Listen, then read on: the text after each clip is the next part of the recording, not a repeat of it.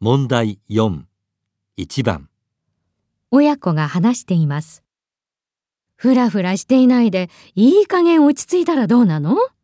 まだお一人ですかって、みんなに聞かれるのは本当に嫌なんだから。うるさいなあそんなの無視しろよ時期が来たらちゃんとするんだからほっといてくれよ二人は何について話していますか1、就職、 2、引っ越し、 3、卒業、 4結婚。